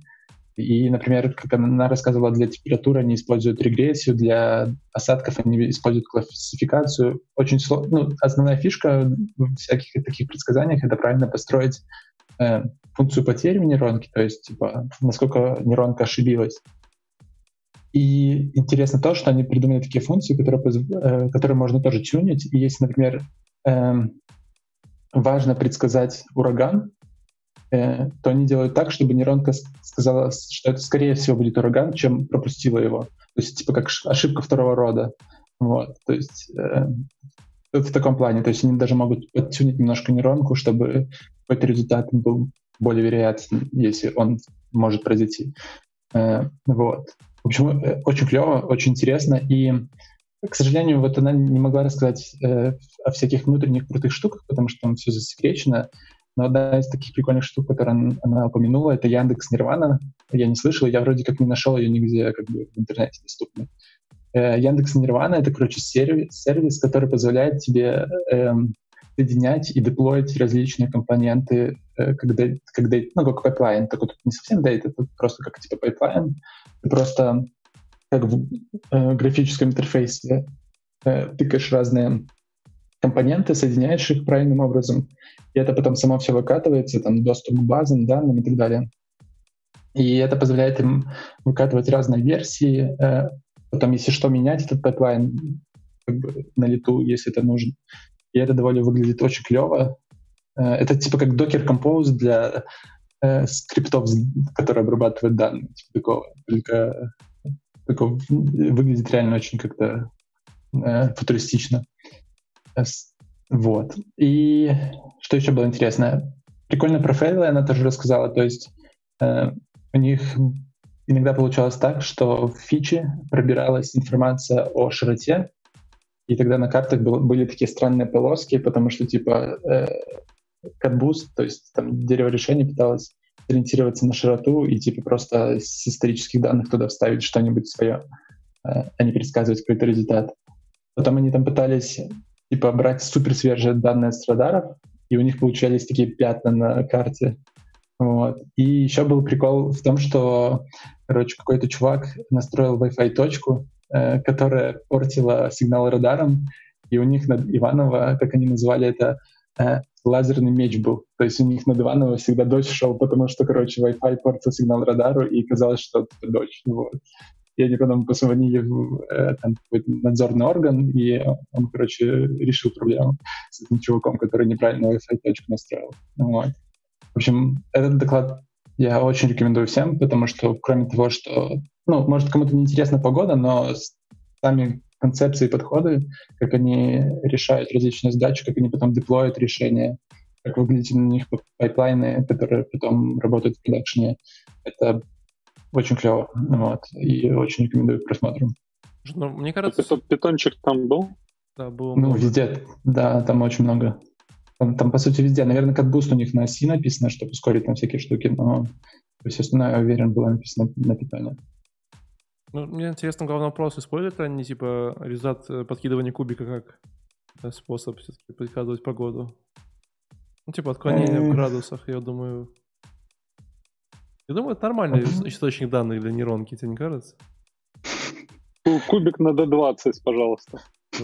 Ну, Ладно, поехали. У нас еще есть пару прикольных докладов. Э, у меня есть доклад э, наших земляков. Борис Тема, Цема, не знаю, как правильно читать, э, рассказывал о том, как они достигли своей компании Wargaming, которую, скорее всего, вы знаете. Небольшая компания из Минска, пару тысяч человек, вот, делают онлайн-игры. 10 тысяч, 10 тысяч РПС на, на, на сервер. Алина, знаешь, что это такое 10к тысяч РПС? 10к РПС. Давай, Нет, твои, твои предложения, что такое 10к РПС? Что, не подсказывай, что, не подсказывай, не подсказывай. Ну, рен, рендер какой-нибудь. Так. Нет, что еще, это? Еще. Ну, слушай, смотри, PS ты можешь смело вообще расшифровать. Ну, per second, это понятно. Да, да, да. да, да. Это, это очевидно. Да, ну, в общем, ну, да, R тоже, да. слушай, очевидно. Если ты вебчик делаешь, у тебя R всегда встречается. Да, на языке, на языке, на языке бэкэнд разработчиков э, R это обычно uh, request per second. А, request. Вот. Да, поэтому... Угу. Uh, а, 10 это тысяч, бэкэнд, я 10, все прослушала. Да, 10 тысяч, 10 тысяч запросов в секунду. Это много или мало? Это, это наверное, много, да?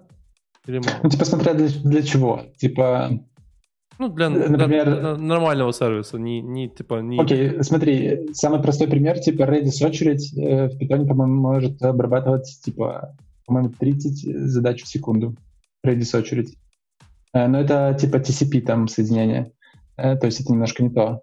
Да нет, Вопрос, как они там... Там сильно больше, я не думаю, что... Нет, а, а именно на Python, вот именно. То есть если на Go, то там типа 200к, а если на Python, то типа 20к. А, в ну... этом боль. Да, ну, вот. Но... Мне, мне, кажется, мне кажется, вопрос не много ли, а вопрос, какой, насколько большой сервер э, всегда очень актуальный в бэкэнде, типа. Да, что, что, какие задачи они там выполняют, да. Вот, ну, в общем, а на самом деле, спич был не об этом, спич был о том, как они, типа, умеют оптимизировать свои бэкэнды для разных пацанов. И вот тебе, как любителю оптимизировать бэкэнды, э, Олег, вопрос сразу. Какой первый способ все быстро ускорить? Вот прям завтра, прям быстро. Эм, прям супер быстро, да? Да, вот даже несмотря на доклад, давай. Ну, если прям супер быстро, то попробовать на, э, запустить на PyPy. О, это всего лишь одна команда. Не, но, но, нет. Возможно, тебе повезет. Нет, быстрее, не быстрее, вот. быстрее. Окей. Переписать на C что-нибудь. Ну, то есть, серьезно, это быстрый способ перестать. Это вообще есть быстрый. Ну, буквально завтра okay, ладно. уже, да? Ну, я бы попробовал разделить все на какие-нибудь, типа, очереди и так далее. Распределить, распределить все. Ладно, Леша, скажи ему правильный ответ, он так и не догадается. Не, я не смотрел доклад. Я, ну, как бы, я слышал эту историю, но не в таких подробностях. Ну ладно, но самый всегда быстрый способ что-то ускорить — добавить кэширование. А, ну окей, окей. Это же всегда самое логичное.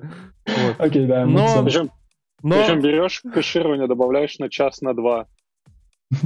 Да. Но есть нюансик, вы понимаете, какой, да? Типа обычно там добавляешь кэширование, потом его надо убирать как-то, и, короче, типа, ну, не очень хорошо. В общем, а, прикольно, что в компании Wargaming они реально сталкиваются с прикольными проблемами, потому что у них все-таки есть так называемые большие нагрузки. Как он сказал, если у нас в базе данных 10 миллионов записи, то мы даже большой не читаем, это так, типа, маленькая баска поиграться, типа, на коленке.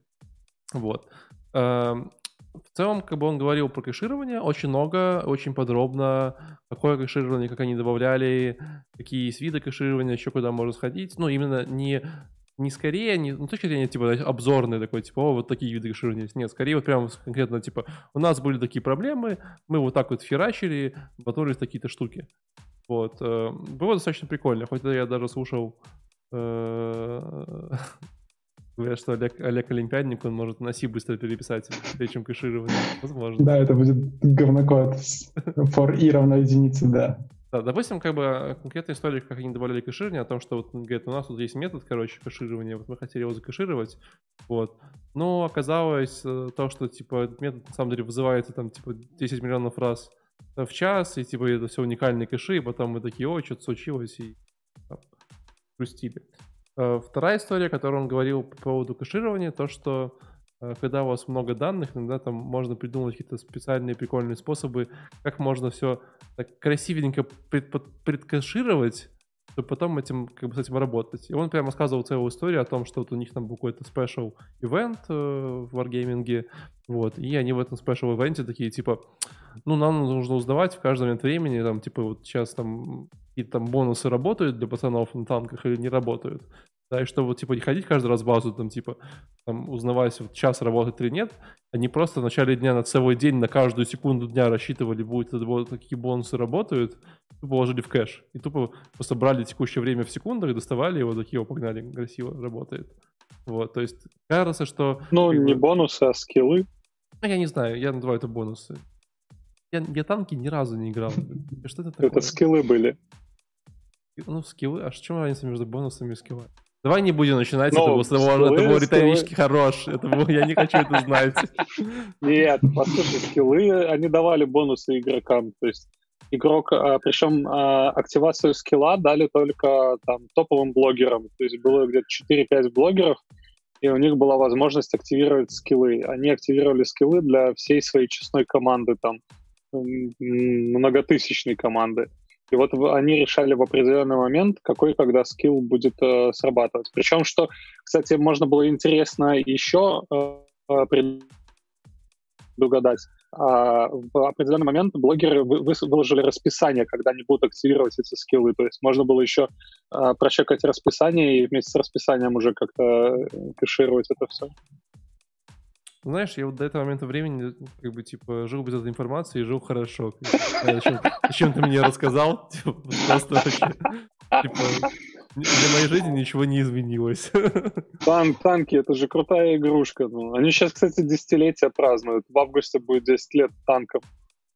Ну, новые крутые бонусы, новая техника. Не, подожди, не в августе, уже знаем, типа 9 мая.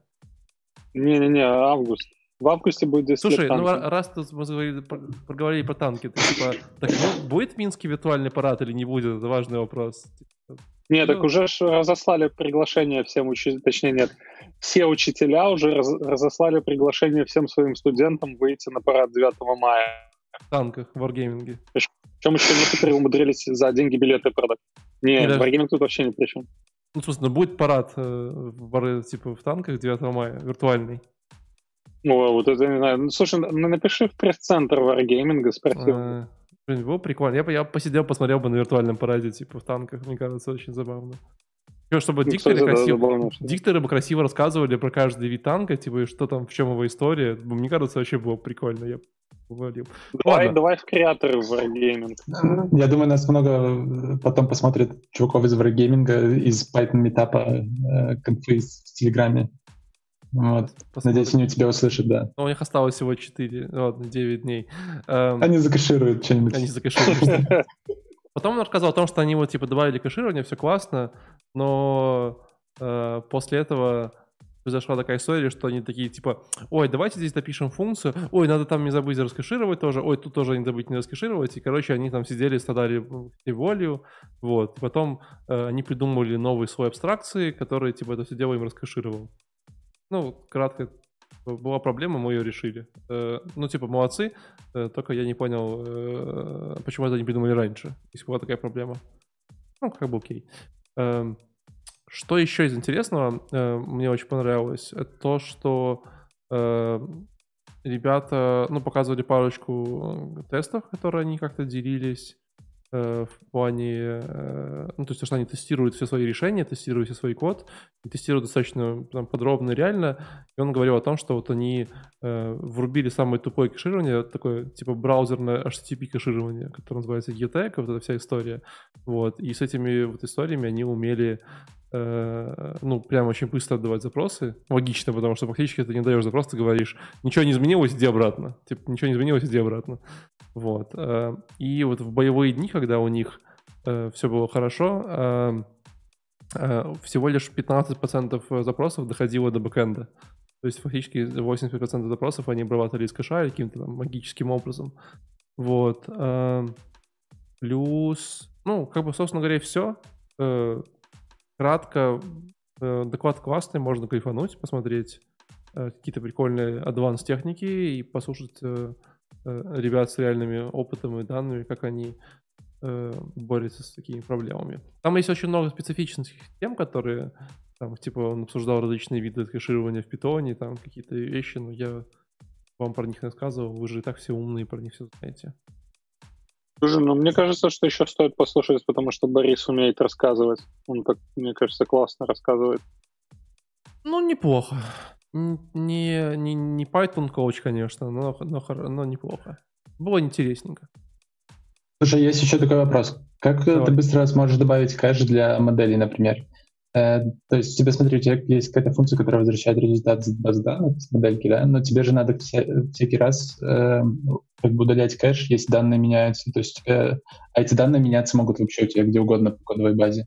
Ну, тут вопрос не, не как ты быстро. быстро, а куда ты хочешь добавить кэш. Да? есть... Ну да, то есть если ты хочешь на какую-нибудь там генерацию HTML, может быть, это прокатит, но если ты, например, на модельке да. хочешь добавить... Модель тоже то может быть. Вопрос... Не, на модель тоже может быть, как бы... Вот он как раз об этом говорил, что они добавляли какие-то модели кэширования, вот, э, э, чтобы это просто было быстро там сериализовалось, сериализовалось, потом они там столкнулись с проблемой о том, что они хотели выбрать какой-то range модели, ну, типа, дайте мне все, которые там, не знаю, обновились последний час. А из кэширования range выбрать уже как бы никак. Там, типа, или одну, или извините. А. Вот, и они как бы там, там пытались придумать какие-то истории. Э, ну, То есть, понятно, смотря куда куда добавлять кэш. Что да, похоже, даже история была с Твиттером, по-моему. Они там что-то сделали с картинками и типа снизили, по-моему, нагрузки там в половину. У меня, такая, сервера. у меня такая в жизни была очень смешная история, когда мы такие, типа, э, посмотрели внимательно на код, такие, м-м, типа, 90% типа, запросов на наше приложение идут в этот вот endpoint. А там, типа, там, знаешь, сон говорит, сходи один раз в базу и вернись, короче, типа, отдай какую-то там маленькую вьюшку. Мы такие, давай сейчас все закэшируем. и стало в три раза медленнее. Вот, просто потому что, типа, мало того, что э, там кэш-ключ все время ходил в базу, ходил, вот, то есть мы делали два запроса в базу, еще еще все в Redis, и все еще, короче, типа, опять рендерили эту табличку. Будь аккуратны с кэшами, это до добра еще некоторых не доводило. Леш, давайте следующий. Да, еще, пользуясь случаем, хочется передать Борису привет, он нас сейчас смотрит. Эй. И что я тебя не засирал, это все Леша. Он, он Короче, поехали, да? поехали дальше. Кирилл Борисов, Лип CST. Ну, на самом деле, тема прикольная. Единственное, не совсем понимаю, почему это только сейчас рассказывается. Допустим, в мире JavaScript уже давно парсят AST э, дерево и этот и короче, давайте начну с проблемы, да. А, зачастую пишем код и часто не по стайл гайдам, не по ES... как это называется? Ну, короче, ставим табы, а не пробелы, или пишем конструкции какие-то сложные, которые э, можно как-то каким-то образом оптимизировать. И, насколько я понимаю, в питоне э, эта проблема также присутствует, как в других языках. И парень рассказал про то, как э, с этим можно бороться. То есть можно писать э, код для того, чтобы он оптимизировал твой код, для того, чтобы, ну, как зачастую сталкиваешься на ревью, там, да, здесь поставь э, два пробела, здесь поставь три пробела. А есть э, библиотечка libcst, которая работает как э, мостик между а, AST и CST и позволяет, когда при при парсинге позволяет определить, э, что, что именно какой токен был спаршен, э, и произвести какую-то автозамену кода. Ну, тема крутая. У меня это работает в VS Code по Ctrl-S, то есть ты сохраняешь свой файл, и он сразу же превращается в то, что тебе надо. Удивлен, что другие языки вообще как бы только к этому приходят. И вот libcst — это библиотечка прям мне кажется, на базе нее можно писать какой-то такой линтер, который будет прям по, по сохранению. Как ты, Олег, вообще? Слушай, как, как думаю, вы живете вообще без этого? Я думаю, Леша, э, ты типа наврал. Я уверен, что библиотеки уже там 5 лет типа... Да, а, типа она началась с появления Python. Типа Python же использует ее, он строит дерево AST внутри себя, ну, типа, да. библиотека сама CST, окей, она, может, появилась позже, вот, но, типа, само дерево AST, оно блин, появилось давно, и... Не-не-не, AST дерево — это понятное дело, вот это ну, именно библиотечка. Да, но там и так уже были библиотеки, которые позволяли тебе спокойно использовать AST, типа, в этом ничего сложного. Просто CST тебе это позволяет делать более, как бы, легче, правильным способом, типа, такая новая абстракция над AST. Вот, как я понимаю, из того, что я сейчас вижу. Э, да, но как, как докладчик говорит, она слишком, э, если использовать твои слова, слишком легкая. У меня есть, другой ну, вопрос. Низкого уровня, да. У меня другой вопрос. Почему libcss сделала компания Instagram? вот это интересно. Они, они, наверное, используют Python. Чего? И почему им нужно парсить Python? Я не знаю. Ну, например, смотри, есть библиотечка Black э, в Python, которая ты нажимаешь, у меня Command F, и она, короче, приводит весь твой код, э, код в какой-то такой стиль определенный. То есть она там делает отступы, там, короче, переносит строки, если нужно, и так далее. То есть под одной комбинации ты просто делаешь свой код как бы одного стиля. Э, и вот, скорее всего, я не смотрел внутрь, но, скорее всего, она использует точно такой же подход. То есть э, идея в том, что ты меняешь AST-модель немножко и как бы обратно преобразовываешь все это в код. У меня есть клевая история по, по поводу всяких этих таких преобразований. Э, я как бы до этого всего коронавируса побывал на Python-конференции в Кракове, и там один чувак рассказывал просто офигенную вообще шту- штуку. То есть идея какая? Э, я не знаю, как это работает в Ruby, но в Python идея в том, что сначала э, ты берешь как бы токен, то есть вот эту строчку, да, там, например, скобочки, там, равно, плюс, ты это все как бы разбираешь на такие токены, потом это складываешь все в дерево ST. А до, до того момента, как ты разбиваешь все это по токенам, по символам, да, вот так это назовем, там еще вызывается такой класс, э, который называется encoding что-то там. Например, э, ну, как бы внутри питона, питоновского скрипта, ты всегда пишешь типа encoding UTF-8, encoding ASCII. То есть это такой модуль, который преобразует твой код с одной кодировки в другую. Идея в том, что ты можешь написать идея в том, что ты можешь написать свой энкодер, э, который, получается, на вход принимает строчку какую-то питоновскую, а на выход ты должен отдать как бы, как бы инструкции, по сути. Ну, не, не инструкции, а как бы новую строчку питоновскую. И по идее ты можешь э, писать очень крутые штуки. То есть ты можешь, например, э, заменить всякие конструкции типа def for э, на другие или перевести их, например, на русский, там, польский, немецкий или еще что-то, писать как бы не по-английски def, а там, по-русски функция. Вот. Ты можешь, например, взять и сделать что-то вроде CoffeeScript, как, например, как, например, CoffeeScript для JS, который ты пишешь э, какой-то там определенном стиле, да. Который же умер. Да, да, а он превращается в JavaScript. То же самое, по идее, можно сделать на Python. То есть ты можешь заменить какие-то конструкции, а потом это все пойдет на вход твоему энкодеру, который конвертирует это все в э, код Python. И это еще происходит до ST, а еще внутри ST ты можешь то же самое сделать. То есть у тебя э, ты можешь играться с этими как бы конструкциями сколько тебе угодно. И это реально, реально очень клево. Только Леш, ну, а, а ты понял, да, теперь, почему существует PyPy в этом мире, вот это вот Stackless, да? Смотри, посмотри на Олега. Ну, типа, зачем? Ну, типа, просто... Да, то есть... Да, какое применение Никакого, просто. Никакого, типа, для энкодинга, ну, типа, это, наоборот, плохо так делать, потому что у тебя что-то там внутри, еще перед тем, как, как бы разбить это все на конструкцию, у тебя какая-то магия происходит, которую вообще непонятно, как потом отлаживать и так далее, да. Но это просто клево. Ты можешь делать, ты можешь изменять язык как хочешь, вообще делать все, что хочешь и так далее. А ST прикольно то, что ты можешь э, также менять конструкции на какие хочешь, то есть ты можешь там лист сделать диктом и все что угодно, потому что ты на входе получаешь как бы дерево, ты можешь его поменять как угодно и потом типа отдать на выполнение, грубо говоря. Э, только что ну, послушали, смотри, у тебя... послушали пятиминутную лекцию о том, Э, от Олега о том, как э, работает метапрограммирование в языках Python и в таких динамичных языках.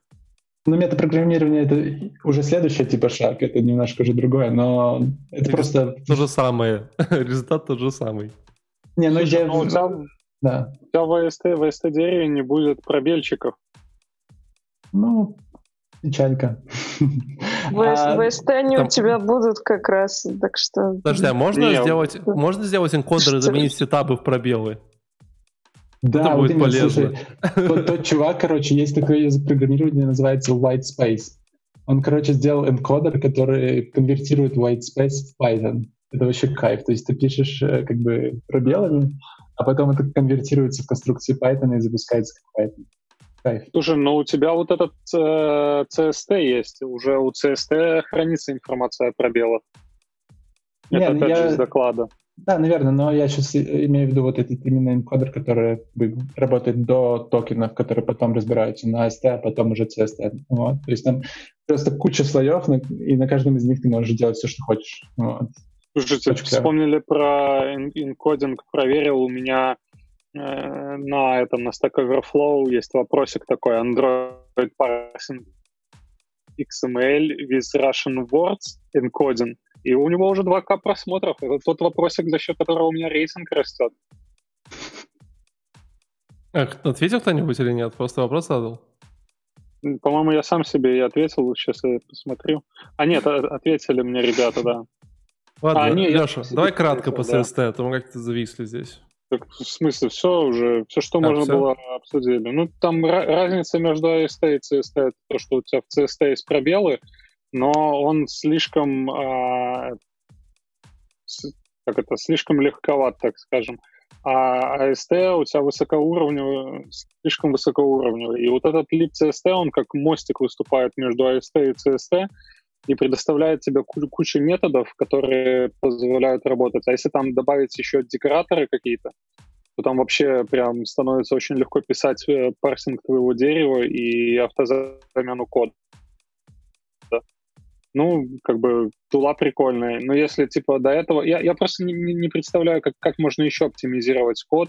Ну, то есть такой код для писать, написать еще для кода, кроме как вот исправления всяких там пробельчики не там поставил или конструкцию плохую записал. А ты говоришь, получается, что уже, грубо говоря, есть такое. А, ну, а есть в этом в Блэке в твоем исправление, вот исправление берешь, берешь not if? Подожди, подожди, подожди, подожди. Берешь, берешь, берешь машинку. Подожди, берешь машинное обучение, берешь AST, и программисты больше не нужны. Да, да, да. Можно, можно. О, помнишь, на этом What the Fuck была, короче, нейронка, которая генерировала типа сценарий к фильму. Можно да. также код генерировать, короче, ты просто такую штуку с нейронки получаешь и пойдешь в ВСТ дерево. Ладно, у меня единственный да. вопрос, очень важный. А почему у меня с, э, с Олегом и с... Как тебя зовут? Леша. За окном стемнело, а у Алины нет. Ну, потому что я в солнечном Минске, а вы где? Не потому ли, что твой доклад сегодня следующий и последний под закат?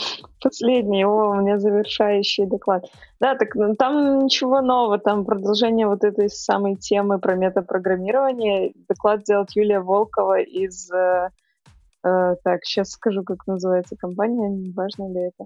Короче, компания Grid Dynamics — это большой э, аутсорсер, и она как-то, ну, она как раз-таки нашла применение всему вышесказанному, хотя, на мой взгляд, это как-то слишком... Ну, я, может быть, только более-менее к концу доклада мне показалось, что я нашла рациональное зерно во, все, во всем этом изобретательстве.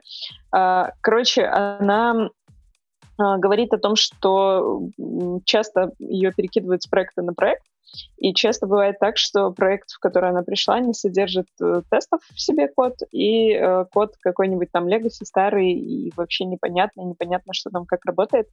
И э, поэтому она говорит, что прежде чем мне этот код менять, э, для, во избежание всяких разных рисков, которые я так понимаю, заключаются и не только в том, что ты что-то сломаешь, но и в том, что команда тебя слегка будет ненавидеть. А прежде чем этот код менять, его нужно протестировать и понять вообще, что там сейчас происходит, что работает, что нет. И, видимо, вот для решения этой задачи как раз-таки она и предлагает э, применять метапрограммирование. То есть для того, чтобы э, сгенерировать э, тесты там, где э, там, где их не было изначально, и вообще ни, конь не валялся. И, собственно, в докладе своем она рассказывает о том, как э, с помощью метапрограммирования а, генерировать э, юнит-тесты. Там она немножечко за, затрагивала, что, ну, в принципе, это можно не только для юнит-тестов использовать, но сказала, что это прям супер сложно, и в докладе только юнит-тесты. А, тоже все, все как раз-таки заключается в работе с AST, с деревом. Иногда э, даже они там падают на уровень токенов, вот то, про что Леша говорил, хотя э, это, ну, в общем, не всегда происходит. Все это дико сложно, судя по тому, что я поняла. Ну, а если говорить о том, как вообще это сделать, она рассказывала там степ-бай-степ, что надо делать, чтобы с помощью метапрограммирования генерировать тесты. Ну, что вообще имеется в виду? А, есть метапрограмма, которая принимает на вход код, а на выход отдает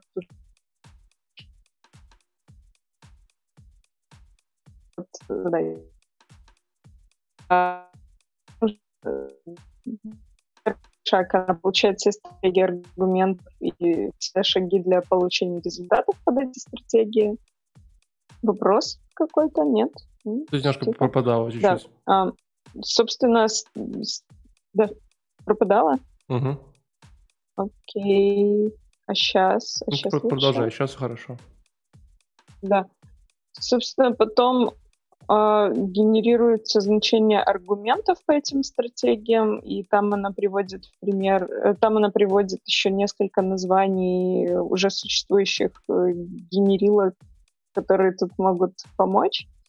А, ну и дальше для каждого набора аргументов прогоняются все шаги э, для получения результатов. И таким образом как бы получается набор ассертов. Ну и дальше уже это все комбинируется, собственно, в тесты. И, э, ну, мне кажется, что это все звучит как очень много боли. А, она сказала, какие сложности возникают. Э, понятно, что основная сложность в том, что сложно работать с AST. А сложность в том, что очень большое количество операций. Ну, тут прям, мне кажется, на каждом шаге, каждом степе очень много операций должно быть, если у тебя действительно там много кода. Вот, и она сказала, что работа с AST может быть внезапной. То есть он может себя как-то вести неожиданно. Вот, ну, если что-то подобное э, нужно вам решать, то, наверное, такой доклад э, очень будет полезным. Кстати, я узнала у организаторов, доклад там был где-то типа в топ-5. Он людям, людям понравился. Вот. Ну, вот это, я так понимаю, есть пример Э, применения метапрограммирования, он, конечно, гораздо более сложный, чем вот какие-то просто изменения, про которые говорил Леша и Олег. То есть там гораздо больше нужно всего сделать, чтобы это работало. Ну, в целом, вот, пожалуйста. Валик, ну, так, тебе да, это быстрая конференция закончилась. Что-то слишком легко было все и просто. Мне кажется, это ж Python. И потому что еще есть э, еще есть очень понятное применение по поводу автоматического там, изменения ошибок в коде. Такое тоже бывает. Э, чаще всего ну, это вот то, что Леша говорил. Стилистически, Вот скорее. это же Лешин кейс. Не, что... не пробельчики расставлять, а прям, прям там, типа, прям можно сложные инструкции делать.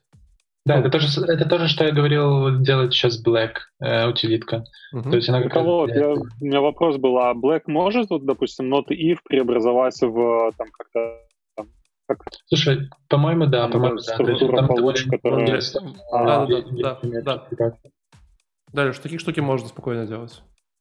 Да-да-да. Не, так можно, да, но вот на Блейке на этом, ну, типа, получается, уже готовый инструмент присутствует, а чувак на докладе рассказывал, что рассказывает, ну, как это, не то, что совсем бессмысленную вещь, но такую, зачем, зачем это делать, если уже это реализовано в Блейке? Потому что свое...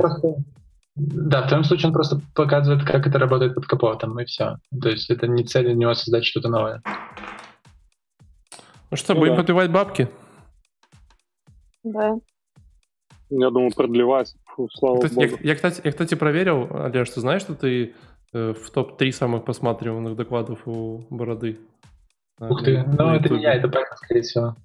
Это, это что? Это не я, а Python, скорее всего. Слушай, а у Бороды, у Бороды есть же Э, этот э, видео там, где Борода берет у Бороды э, интервью. Сколько да, там просмотров? Да. Не, не в топ-1? Нет, нет, там точно топ-1. Хотя я, хотя я подозревал, что это может быть. Но это первый апрельский выпуск, никто не понял шутки, наверное. в общем, да, поэтому я, я почему, я почему, я почему вспомнил, что просто залетели ребят в чатик, говорят, типа, как-то Иисус сильно изменился с тех пор, как давал интервью. Да, да, да. Я решил почему-то поверить. Вот, ладно. Слушай, ну, э, чисто по ощущениям питания ничего за год не изменилось. Ты, конечно, извини меня. Типа... Ну, мы по таким докладам прошлись. Просто, да, такие доклады, получается, они больше рассказывают о всяких э, таких внутренностях, которые для остальных не кажутся чем-то супер новым. Но, но, это не плохая история, потому что э, хуже не стало. Это же мы сами, сами знаем, это самое главное. Вот. Э, он, он так уже идеален. Зачем еще лучше, правильно? Не, ну вот. всегда есть к чему стремиться. Чё? Да. Можно, знаешь, каких клевых фреймворков наколбасить. Ух, Ох. закачаешься. Все, ребят, спасибо большое, что были с нами. Э, слушайте, подписывайте. Э, э, там много не кушайте дома, а то потом придется долго отрабатывать в спортивном зале. Любите маму и всех до следующей недели. По всем пока. Пока. Пока. Ставьте лайк за Иисуса.